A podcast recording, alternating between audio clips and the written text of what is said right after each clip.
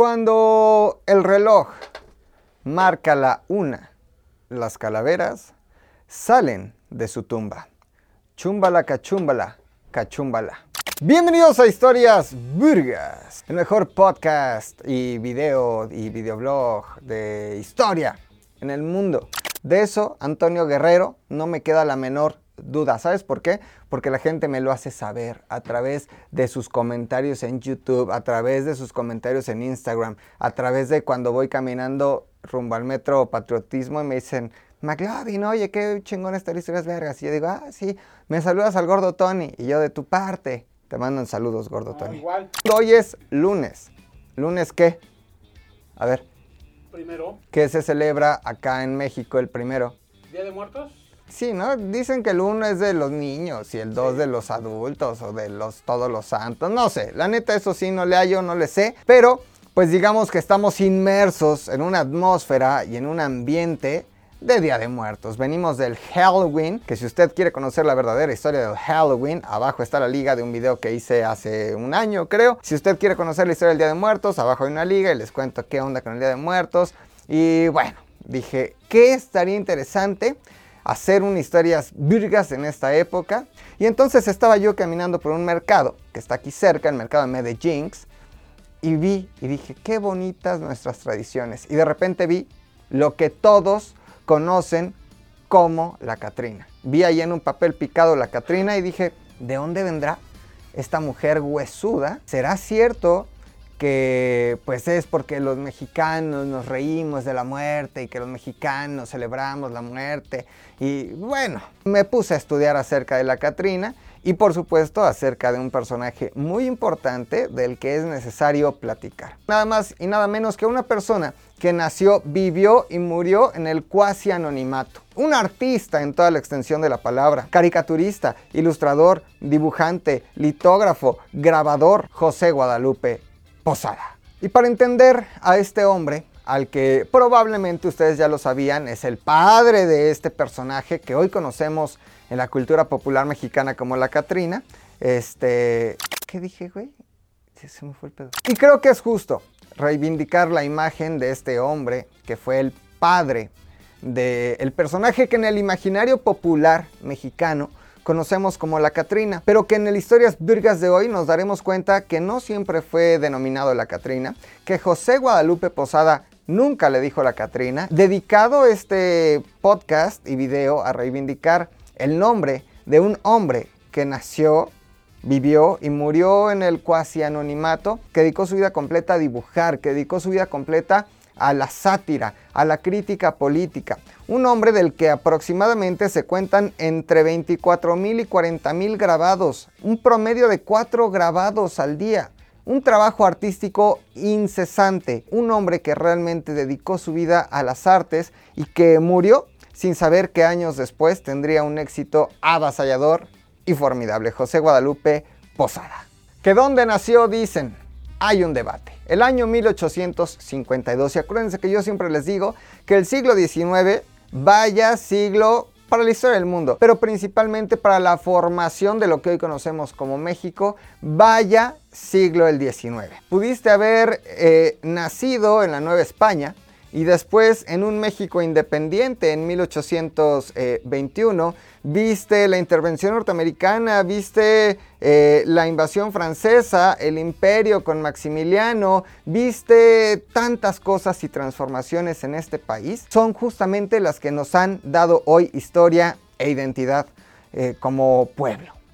José Guadalupe Posada nace en 1852 y ahí está el debate. Los de Aguascalientes dicen que es de Aguascalientes, los de Zacatecas dicen que es de Zacatecas. Lo cierto es que los registros más tempranos de su infancia sí están en el barrio de San Marcos, en Aguascalientes. Cierren las puertas, señores. Ya se arma ahí el palenque y unas cosas hermosas. Yo he agarrado unas fiestas en San Marcos padrísimas. Le mando un saludo a mi amigo Juan Carlos Nájera, el director artístico de Exa FM Monterrey. Aguascalientes es un estado que perteneció eh, a Nueva Galicia, ¿no? que hoy podría ser Nayarit, Jalisco, inclusive Aguascalientes, y con el paso del tiempo pues fue delimitando y reconfigurando sus fronteras, siendo la última configuración la que hizo Maximiliano. Y por eso hay debate que si nació en lo que antes era Zacatecas, pero que hoy es Aguascalientes, pero los registros están ahí, en el barrio de San Marcos. Tenía un hermano, Tony, y su nombre era Cirilo, Cirilo como el de Carrusel de Niños, que recordarás en Carrusel de Niños por ser, eh, pues, el personaje eh, afroamericano, negro, de color. o como ustedes le quieran decir. Pero bueno, se llamaba Cirilo y evidentemente pues también Posada, ¿ok? Cirilo vio que su hermanito chiquito tenía dotes artísticos, que dibujaba muy bien, que era un niño muy bueno para lo de las artes y dijo, yo te voy a enseñar,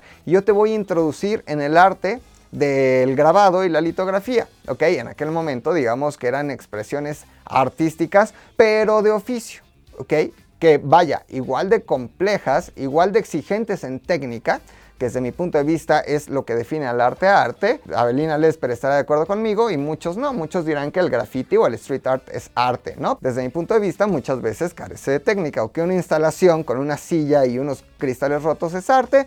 Desde, como dirían los chavos, my point of view, eso no es arte, ¿ok? Cirilo le empieza a enseñar a, su hermanito, pues, eh, lo de dibujar, lo de grabar, y se lo lleva a los talleres desde niño, y ahí, pues, explota esta venia artística que tenía José Guadalupe Posada. Un niño, dicen que muy dicharachero, muy alegre, muy argüendero, y eso es lo que se dice, con el paso de los años, y ya eh, iremos profundizando, se tiene que trasladar a la eh, ciudad de León, Guanajuato, pues para continuar su labor. Sin embargo, desde niño se vio rodeado de una atmósfera política porque su hermano Cirilo pertenecía a ese grupo liberal que estaba en contra del gobernador en ese momento de Aguascalientes, que evidentemente era conservador. Estamos viviendo en una época en donde veníamos además saliendo de este segundo imperio, en donde aún latía el conservadurismo, el imperialismo en este país y en donde había también aires de eh, libertad. Y ya desde niño, sus dibujos, sus grabados, sus caricaturas, pues tenían una fuerte crítica política y social. Eso hizo que tuviera que trasladarse a León, Guanajuato, pues porque en Aguascalientes ya era perseguido. sigue trabajando en talleres y de ahí se dan cuenta que el eh, José Guadalupe Posadas, Lupe, Lupillo, le vamos a decir, era muy chingón y se viene a la Ciudad de México. En la Ciudad de México lo recibe con las puertas abiertas un hombre que se llamaba Irineo y se apellidaba Paz. Nada más y nada menos que el abuelo del Premio Nobel de Literatura, Octavio Paz. Y bueno, es gracias a él que tiene más trabajo y que también se impulsa su labor artística. Pero acá lo importante, para entender el contexto completo de José Guadalupe Posada, es en qué estuvo basado su trabajo. Estamos, y él ya está sumergido, cuando está más prolífero en su trabajo, en el porfiriato. Y si algo definió al porfiriato fue la enorme desigualdad social. Para todos aquellos que dicen, deberíamos de regresar a los tiempos de don Porfirio. Eh, sí, no, vaya, no hay que ser tan absolutos en el pensamiento. Durante la época de don Porfirio Díaz, durante el porfiriato y esos 30 años con ciento y tantos días que gobernó este país, vaya, yo se los he dicho muchas veces, sí hubo avance, sí hubo progreso, si hubo ciencia, si estábamos eh, viendo hacia Europa y ver qué pasaba allá y lo replicábamos acá. Y entonces hubo grandes avenidas, hubo hospitales psiquiátricos, hubo monumentos, se copió la forma de vestir, hubo avance, evidentemente, pero lo hubo porque también era lo del momento, era lo de la época. Muchos dicen, es que el ferrocarril se lo debemos a un Porfirio. Nuevamente, sí y no. El ferrocarril se lo debemos a Benito Juárez, que lo vio en Nueva Orleans y que sí empezó a construir las vías férreas y él trajo el ferrocarril a México. Vaya, la expansión y la ampliación de las, vías férreas se las debemos a eh, Porfirio Díaz. Un hombre que en su momento defendió al país de la invasión francesa, que estuvo en el fuerte de Loreto, en Puebla, que estuvo con el general Zaragoza, que fue testigo de aquel las armas nacionales se han cubierto de gloria, que luchó, que defendió a la patria y que además en contra de la no reelección o de la reelección, más bien en contra de la, de la reelección de Sebastián Lerdo de Tejada, se alza con la bandera de la no reelección, cosa que se le olvidó al paso de los años. En su momento tal vez un hombre que buscaba la democracia, que buscaba que no hubiera una dictadura y que Sebastián Lerdo de Tejada no se quedara en el poder tantos años, pero pues él se terminó quedando 30 años, ¿no? Lo cual se me hace una reverenda succión, succión del erario. Hago una acotación. No digan ustedes el erario público, el erario ya es público. No digan erario público, el erario. No digan ustedes el libre albedrío, el albedrío ya es libre, digan albedrío. Es como decir subir para arriba y bajar para abajo. Si lo quieren seguir usando, it's not my fucking deal, man. Don Porfirio ejerció con mano dura el orden y el progreso. Eso significó mm, reprimir y eso significó voltear a ver a los intereses solo de algunos de los que tenían el billete, de los que tenían el capital, de la inversión privada y de la inversión extranjera. Sí hubo desarrollo, sí hubo grandes avenidas, sí había, mucha parafernalia y pomposidad en, en las fiestas y en la sociedad mexicana, pero en la sociedad mexicana de arriba, en los de arriba, en los fifís, porque la desigualdad era gigante en tiempos de don Porfirio. La desigualdad era tremenda, cosa que al día de hoy, bueno, se sigue manteniendo, ¿no? Seguimos estando igual de jodidos. Estamos jodidos mexicanos. Esta desigualdad eh, hizo que muchos pensadores, intelectuales, artistas, desde su trinchera, eh, levantaran la voz en contra del porfiriato.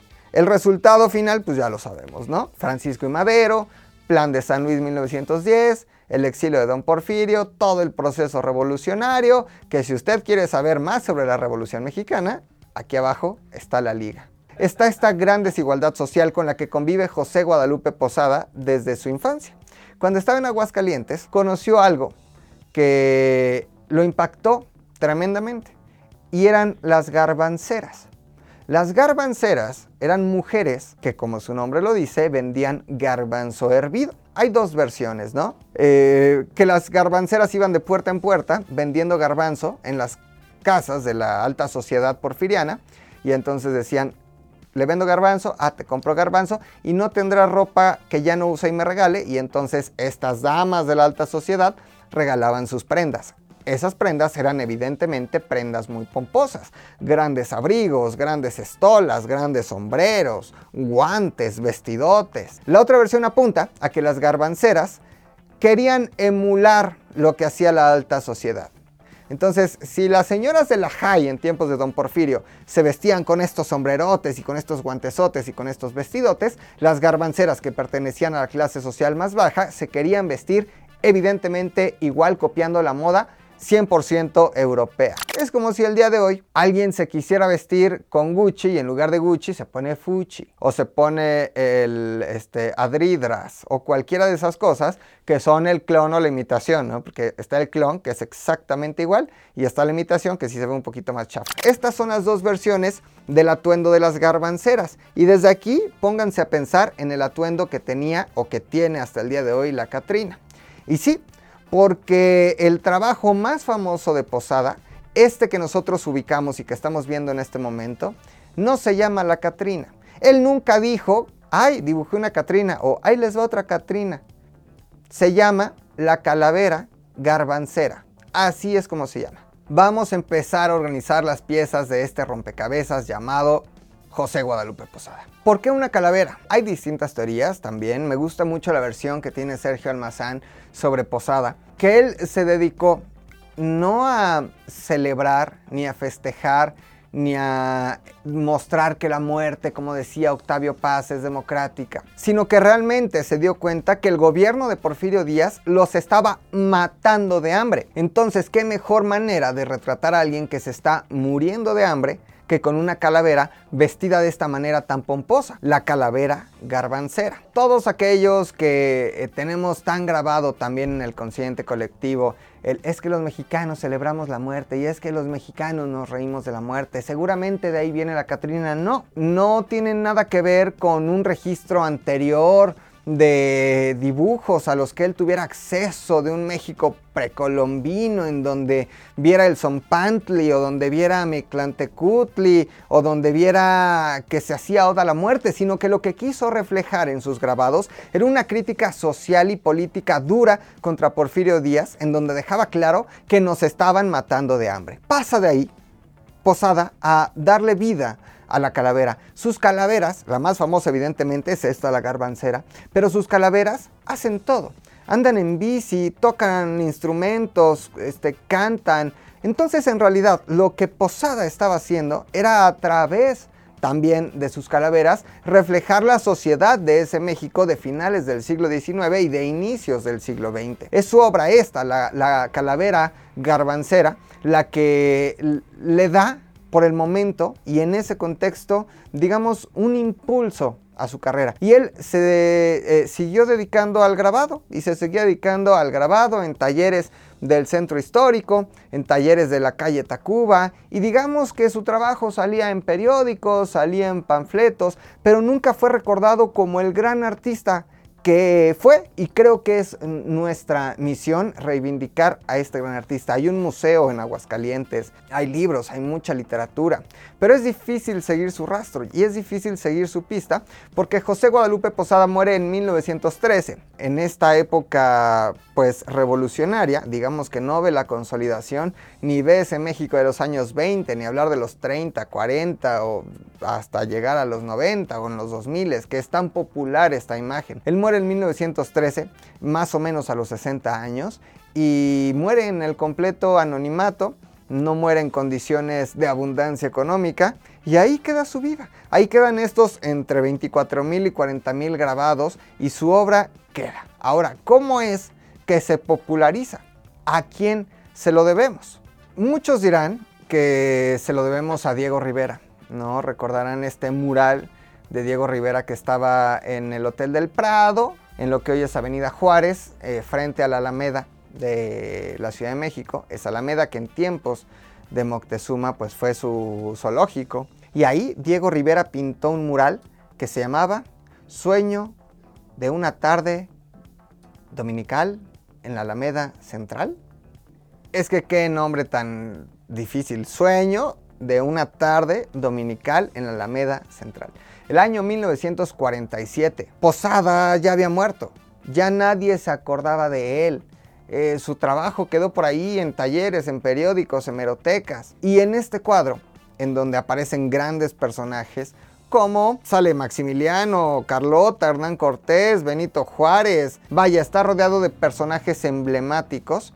En una tarde justamente de un domingo en la Alameda Central, sale al centro de esta obra el personaje que hoy conocemos como la Catrina, una calavera vestida de mujer. En un lado está eh, José Guadalupe Posada, vestido de negro, con un bombín, su bigotito muy elegante, y vemos a un Diego Rivera niño. Lo que nos está queriendo decir esta obra es que la mamá es la Catrina o la calavera con vestido y el papá es Posada y el niño es Diego Rivera. Y desde ahí es probable que venga sí la popularidad y la eh, masificación de esta imagen. Sin embargo, no fue Diego Rivera el que redescubrió a José Guadalupe Posada, sino se lo debemos a varias personas. Y entonces se lo debemos a José Vasconcelos, de quien ya hablamos, que promovió esta identidad cultural y artística mexicana, pero principalmente se lo debemos a Jean Charlotte. Jean Charlotte, curiosamente, encontró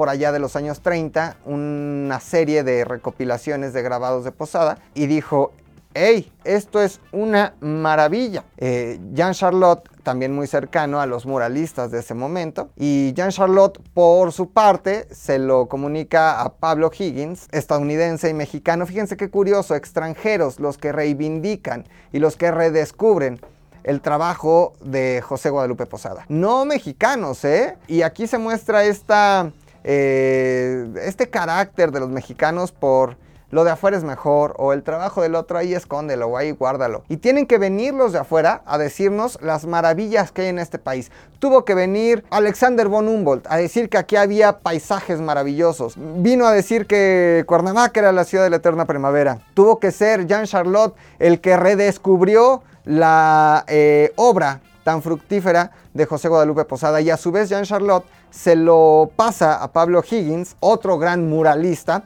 gringo, pero mexicano, y O'Higgins, por su cercanía, que tenía con Diego Rivera, le dice, oye, chécate el trabajo de este cuate. Y Diego Rivera es el que le pone, digamos, la parte más teórica o el sustento teórico, esto que tiene que ver con la identidad mexicana, con lo prehispánico. Estamos viviendo en una época en la que se gestan la mayoría de relatos, costumbres, tradiciones que hoy nos dan identidad. Lo que hoy somos y que repetimos como merolicos es resultado de ese trabajo vasconcelista, eh, de Diego Rivera, de Siqueiros, de Orozco, eh, de, ese, de esa post-revolución. ¿Qué tenía que pasar después de la revolución? Pues teníamos que encontrarnos la identidad. No sabíamos hasta ese momento a ciencia cierta quiénes éramos, de dónde veníamos. Estamos hablando de un México post-revolucionario en donde llevábamos poco más de 100 años de ya no llamarnos Nueva España, sino llamarnos México. Poco más de 100 años de pasar de ser un imperio después de la independencia a una república, a un imperio otra vez, en donde no sabíamos quiénes fueron lo que hoy conocemos como nuestros héroes nacionales, donde se forjan todos los mitos y tradiciones y leyendas que hoy nos dan identidad en la post-revolución. Entonces necesitábamos algo que nos diera identidad. Diego Rivera, claro que es un gran promotor de la identidad nacional, independientemente de si estemos de acuerdo o no con su trabajo, si estemos de acuerdo o no con su ideología política, pues sí, es él el responsable de la popularidad de José Guadalupe Posada. Sin embargo, los responsables de su redescubrimiento y, de exportarlo al extranjero, pues no son mexicanos de nacimiento. Hablemos del caso de Pablo Higgins, cercano en ese momento también a las grandes mentes intelectuales y artísticas de Europa. Era cercano a Sergei Eisenstein. Sergei Eisenstein, uno de los grandes cineastas, creador del acorazado este, Potemkin, y le dice, oye, chécate este trabajo. Y Sergei Eisenstein, si ustedes lo googlean, van a encontrar que él le apasionaba rodearse de cráneos, calaveras, pero no en un sentido diabólico, satánico, oscuro, sino porque era un admirador real Eisenstein del trabajo de Posada. Viene Sergei Eisenstein a México únicamente para conocer su trabajo, para conocer ese México que se estaba forjando después de la revolución y que olía a cempasúchil, que olía a lagos, que olía a comida tradicional y queda realmente impactado Eisenstein por el trabajo de José Guadalupe Posada. Imagínense este hombre que murió en 1913. Imaginar que al paso de las décadas, un gran cineasta como Sergei Eisenstein reconocería y admiraría su trabajo. Pablo Higgins también le cuenta del trabajo de Posada a André Breton, otro gran artista que también se apasiona con su trabajo. Y entonces a partir de ese momento viene un redescubrimiento de José Guadalupe Posada que es necesario decir que nos ha dado identidad. Nos ha dado identidad al paso de los años. Eh, estamos hablando tal vez de la década de los 40, de los 50. Tiene un boom impresionante en los 60, 70, 80, 90.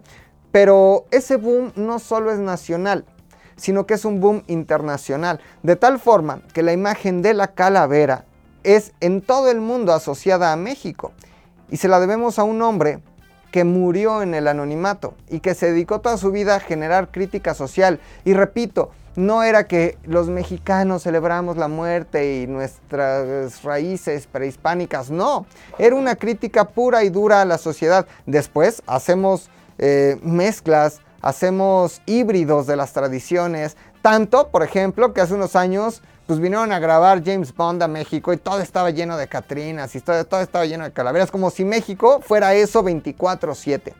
Y sí, está bien reconocer y admirar nuestras tradiciones, pero México no solo somos calacas, calaveras, catrinas, nopales y burros. México es mucho más que eso. Pero hasta el trabajo de Posada ha llegado a Hollywood. Imagínense el nivel de lo que estamos hablando. Ahora, me gustaría que poco a poco le fuéramos poniendo carnita, que le fuéramos dando vida a esa calavera vestida de mujer. Sería tal vez la imagen de una mujer eh, morena, con rasgos eh, tal vez indígenas, eh, en condiciones de pobreza y esa es en realidad la Catrina. La Catrina no está hablando de lujos, la, Catrina está criticando. Pero ahora, ¿quién coños le pone la Catrina? ¿Quién le puso la Catrina? Se la pusimos todos. Un día le preguntaron a Diego Rivera eh, al respecto de este mural de sueño de una tarde dominical en la alameda central.com.mx.gov.edu. Le dijeron, oiga, ¿y qué lo inspiró a pintar la Catrina? Y él dijo, yo nunca pinté una Catrina, yo pinté una mujer vestida de calavera. Si nos vamos al término que apropiadamente deberíamos usar, pues es una calavera garbancera. Para Diego Rivera, una calavera vestida de mujer. Pero nunca nadie dijo que era una Catrina. ¿Quién se lo dijo? Tony, yo, tú, tú, tú, tú, tú, tú. ¿Por qué? Porque Catrín es una palabra que hace referencia pues a lujo, a alguien bien vestido, alguien con su moñito, su corbatita, que tiene dinero, que tiene la posibilidad económica, zapatito boleado, gelecito en la cabeza, relojito caro, Valenciaga, Gucci, Prada. Eso es un Catrín. Y entonces, en el imaginario popular, pues todos hemos elaborado a decir que la Catrina es la Catrina. Y eso no lo vamos a poder quitar. Sí, vale la pena recordar y decir, esto tiene un origen en una crítica social y política y en ese momento era conocida como la calavera garbancera. Pero para todos, absolutamente para todos, ya es la Catrina está mal, pues no, es lo que nos ha dado identidad. Este boca a boca, este dicen que dijo, este pues si mi vecina le dice así o mi comadre, pues yo también le voy a decir así. Este disfraz de una calavera con un sombrero así pomposo y colorido y floreado. Uno de los disfraces, y este dato es real, uno de los disfraces más vendidos en Estados Unidos y Canadá. O sea, en sus fiestas de Halloween, pues ya hay más Catrinas que Freddys. Chokis. Nosotros somos más Chokis. O sea, si lo piensan, también hubo un boom en el que todos querían ir a las fiestas vestidos de Catrinas y Catrines. Y ay, qué padre. Pero nos gusta más disfrazarnos que del, del Bela Chao, Bela Chao, Bela Chao, Chao, Chao. Y de el Jugaremos Muévete Luz Verde. Y de la película de moda. O de Harley Quinn. O de lo que ese momento sea la tendencia. También quiero aprovechar este momento para decirles que no seamos tan críticos, duros y absolutos. Esta postura de yo no celebro el Halloween porque es gringo. Yo solo Día de Muertos. ¿Conoces realmente de qué se trata el Día de Muertos? Que es una mezcla de tradiciones españolas queriéndole dar un soporte teórico prehispánico. ¿Es mexicano? No, no es una tradición mexicana. Es resultado de una mezcla. Y una mezcla que probablemente al paso de las décadas será la misma mezcla que una en una sola celebración lo que pasa allá con lo que pasa acá. Entonces, no seamos tan haters de lo que pasa en otros lugares. Hay que conocer de dónde viene el Halloween, hay que conocer de dónde viene el Día de Muertos o este tipo de tradiciones. Solo así podremos entender y dejar de odiar tan duro lo que está pasando del otro lado. Si lo piensan, y yo se los he dicho, en esta época del año, en gran parte del mundo celebramos algo muy sencillo y son los éxitos de las cosechas. Los judíos lo hacían, las eh, culturas paganas lo hacían acá lo hacíamos. Y es obvio, es el otoño. Es la época en la que ya se cultivó, en la que ya tuvimos muchos granos, muchas flores, muchas frutas, en la que todo salió bien y es la época en la que las hojitas caen, las florecitas se mueren y ojo, no estamos celebrando a la muerte, no estamos celebrando algo satánico ni la muerte, estamos recordando que tuvimos éxito en la cosecha, que la cosecha está muriendo que vendrá el invierno, pero que después vendrá nuevamente la vida. Y eso es importante entenderlo para dar libertad a que cada quien crea y celebre absolutamente lo que quiera. Y es eso también lo que quiso hacer José Guadalupe Posada, no mostrar la muerte por la muerte. Él nunca dijo, yo voy a hacer estos grabados o estas litografías solo para que se usen el Día de Muertos. Chinguen su madre todos los otros 364 días del año y cuando sea bisiesto los otros 65. Trabajó con calaveras a lo largo de su vida, criticando lo que veía en la sociedad, en el gobierno y mostrando un reflejo de lo que él veía. Nosotros lo adoptamos como una celebración a esta época y la pusimos en papel picado y la chingada y en disfraces y jaja, ¿no? Pero él nunca dijo, esto es para el Día de Muertos. Y él lo que quiso es mostrar la vida del día a día mexicano con esas calaveras porque encontró un recurso, encontró un estilo, se lo adueñó. Hizo, yo les decía, miles de grabados. El grabado es una técnica en donde en una base sólida, a veces metálica, no soy experto, pero bueno, haces un relieve ¿no? En tintas y luego lo imprime sobre otra superficie. Eso es un grabado. A eso se dedicó toda su vida, para que sus grabados salieran en periódicos, para que sus grabados llevaran un mensaje. ¿Por qué era tan importante el grabado? Se estarán preguntando. Pues por una sencilla razón. Si hasta el día de hoy somos medio analfabestias, en ese momento evidentemente gran parte de la población vivía en, en, el analfabetismo. Eso quiere decir que era más fácil que entendieran un mensaje a través del impacto que podía tener en ellos una imagen que con un texto, un ensayo, una crítica este, con letras, una opinión escrita. Vaya, si me estás mostrando que nos estamos muriendo de hambre, pero que también el poco dinero que tenemos nos lo echamos echándonos unas chelas, unos pulques con el compadre, y quieres hacer una crítica de eso, puedo hacer un grabado y a través de ese grabado enviar un verdadero mensaje. Por eso es que el trabajo de Posada en ese momento fue relevante, pero no popular, no conocido, no fue el gran artista del momento, sino que dedicó su vida únicamente a decir qué es lo que pasaba y a criticar las grandes injusticias. Y pues los días de José, Lupe, Lupillo, Guadalupe Posada, me causa conflicto esas personas tienen nombre que podría ser de hombre o de mujer, ¿no? Guadalupe, ¿cuál Guadalupe, güey? Como Guadalupe Esparza, el de Bronco, güey. Pero Lupillo Rivera, güey, exactamente. Pero sus días terminaron el 20 de enero de 1913. Murió en la Ciudad de México, murió en absoluta pobreza. Y como dicen por ahí, Tony, todo por servir se acaba y por usar se aguada. Todo, todo. Si algo tenemos seguro en esta vida es... La muerte la muerte y que la cuarta transformación está terrible, Tony. Que estamos peor que nunca, pero no me voy a meter en esos asuntos. Si voy a hacer una crítica, mejor dibujo una calavera. Todo por servir se acaba y todo por usarse aguada. Y los días se aguadaron para José Guadalupe Posada. Los días se terminaron. Un 20 de enero de 1913 terminó sus días en la ignominia, en la pobreza absoluta, como mueren muchos grandes, como murió Edgar Allan Poe. Hay pobres, sin perro que le ladrara, sin un quinto, sin el reconocimiento que años después vendría. 30 años después más o menos es que su obra se reivindica, pero él muere y seguramente nunca imaginó que su obra sería así de reconocida y así de popular en el mundo entero. Importante también aclarar que la obra de la Catrina no se tiene que confundir con otro tipo de cultos ya un poco más extraños, como esos que le rinden culto a la muerte, por ejemplo. No tiene nada que ver con la Catrina o con la calavera garbancera de José Guadalupe Posada. Eso pertenece a otro territorio. E, ¿Es un esqueleto? Pues sí, pero es como si Skeletor, el de He-Man, también tuviera que ver con la muerte, la Santa Muerte o con Posadas. O en realidad no tiene absolutamente nada que ver nos hemos creído mucho el discurso de nuestras raíces y los mexicanos admiramos la muerte y reconocemos la muerte y celebramos la muerte y nos reímos de la muerte. Una cosa es que en los funerales, por una cuestión meramente de nervios y de tensión, termine todo en todos cagándose la risa. Y otra, que celebremos la muerte. O tal vez sí hay algunos, pero no creo que exista alguno que diga, ah, es que se murió alguien, ajá, vamos a celebrar.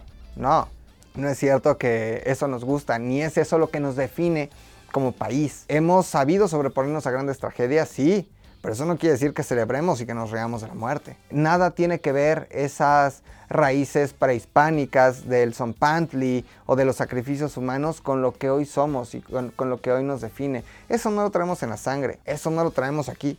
Tenemos muchas cosas más que eso, así que nada tiene que ver con la Santa Muerte. Eh, aclarado esto, pues les deseo una extraordinaria semana. Cómanse su pan de muerto, que creo que es de las cosas más bonitas de esta época. Pero si hay algo que celebrar, pues que sea la tragazón. Recuerden a sus familiares con mucho cariño, con mucho amor. Si en sus costumbres está ponerles una ofrenda, déjeles algo ahí que les gustaba, ¿no? Pero como el meme, pues no le deje unos cigarros, un tequila y dos litros de coca. Eso fue lo que mató a su familiar. Déjele ahí un este, poke, ¿no? Una buena ensalada, unos rollitos de sushi, algo más balanceado. Yo soy Rodrigo Villanueva, mejor conocido en el bajo mundo de la litografía, el grabado y la crítica social como McLovin. Pueden seguirme y encontrarme en todas mis redes sociales como McLovin ZDU. McLovin se escribe M-C-L-O-V-I-N-Z-U, así McLovin ZDU. Z es la que los españoles dicen Z, ¿ok? McLovin ZDU. En Instagram ya saben que siempre contesto, que siempre estoy pendiente, que siempre estoy subiéndoles cosas, que nos la pasamos poca madre. En Twitter ya saben que también ahí estoy poniendo cosas y en Facebook McLovin Historias Virgas. Esto fue Historias Virgas, el mejor podcast de historia en el mundo. Si le gustó, le pido de favor, de rodillas te pido, te ruego, te pido que le des un like, que dejes un comentario, que lo compartas y que le digas a alguien, oye, ¿ya te enteraste de las historias vergas de esta semana? Escúchalo y que ahí se lo mandes. ¿Por qué? Por puro ego, chingada madre. Quídense mucho, abrácense mucho, tomen dos litros de agua, den amor, derramen amor, no derramen odio. Los quiero. Adiós. ¿Te has oído esa? ¿Cuál es? Las calaveras todas blancas son.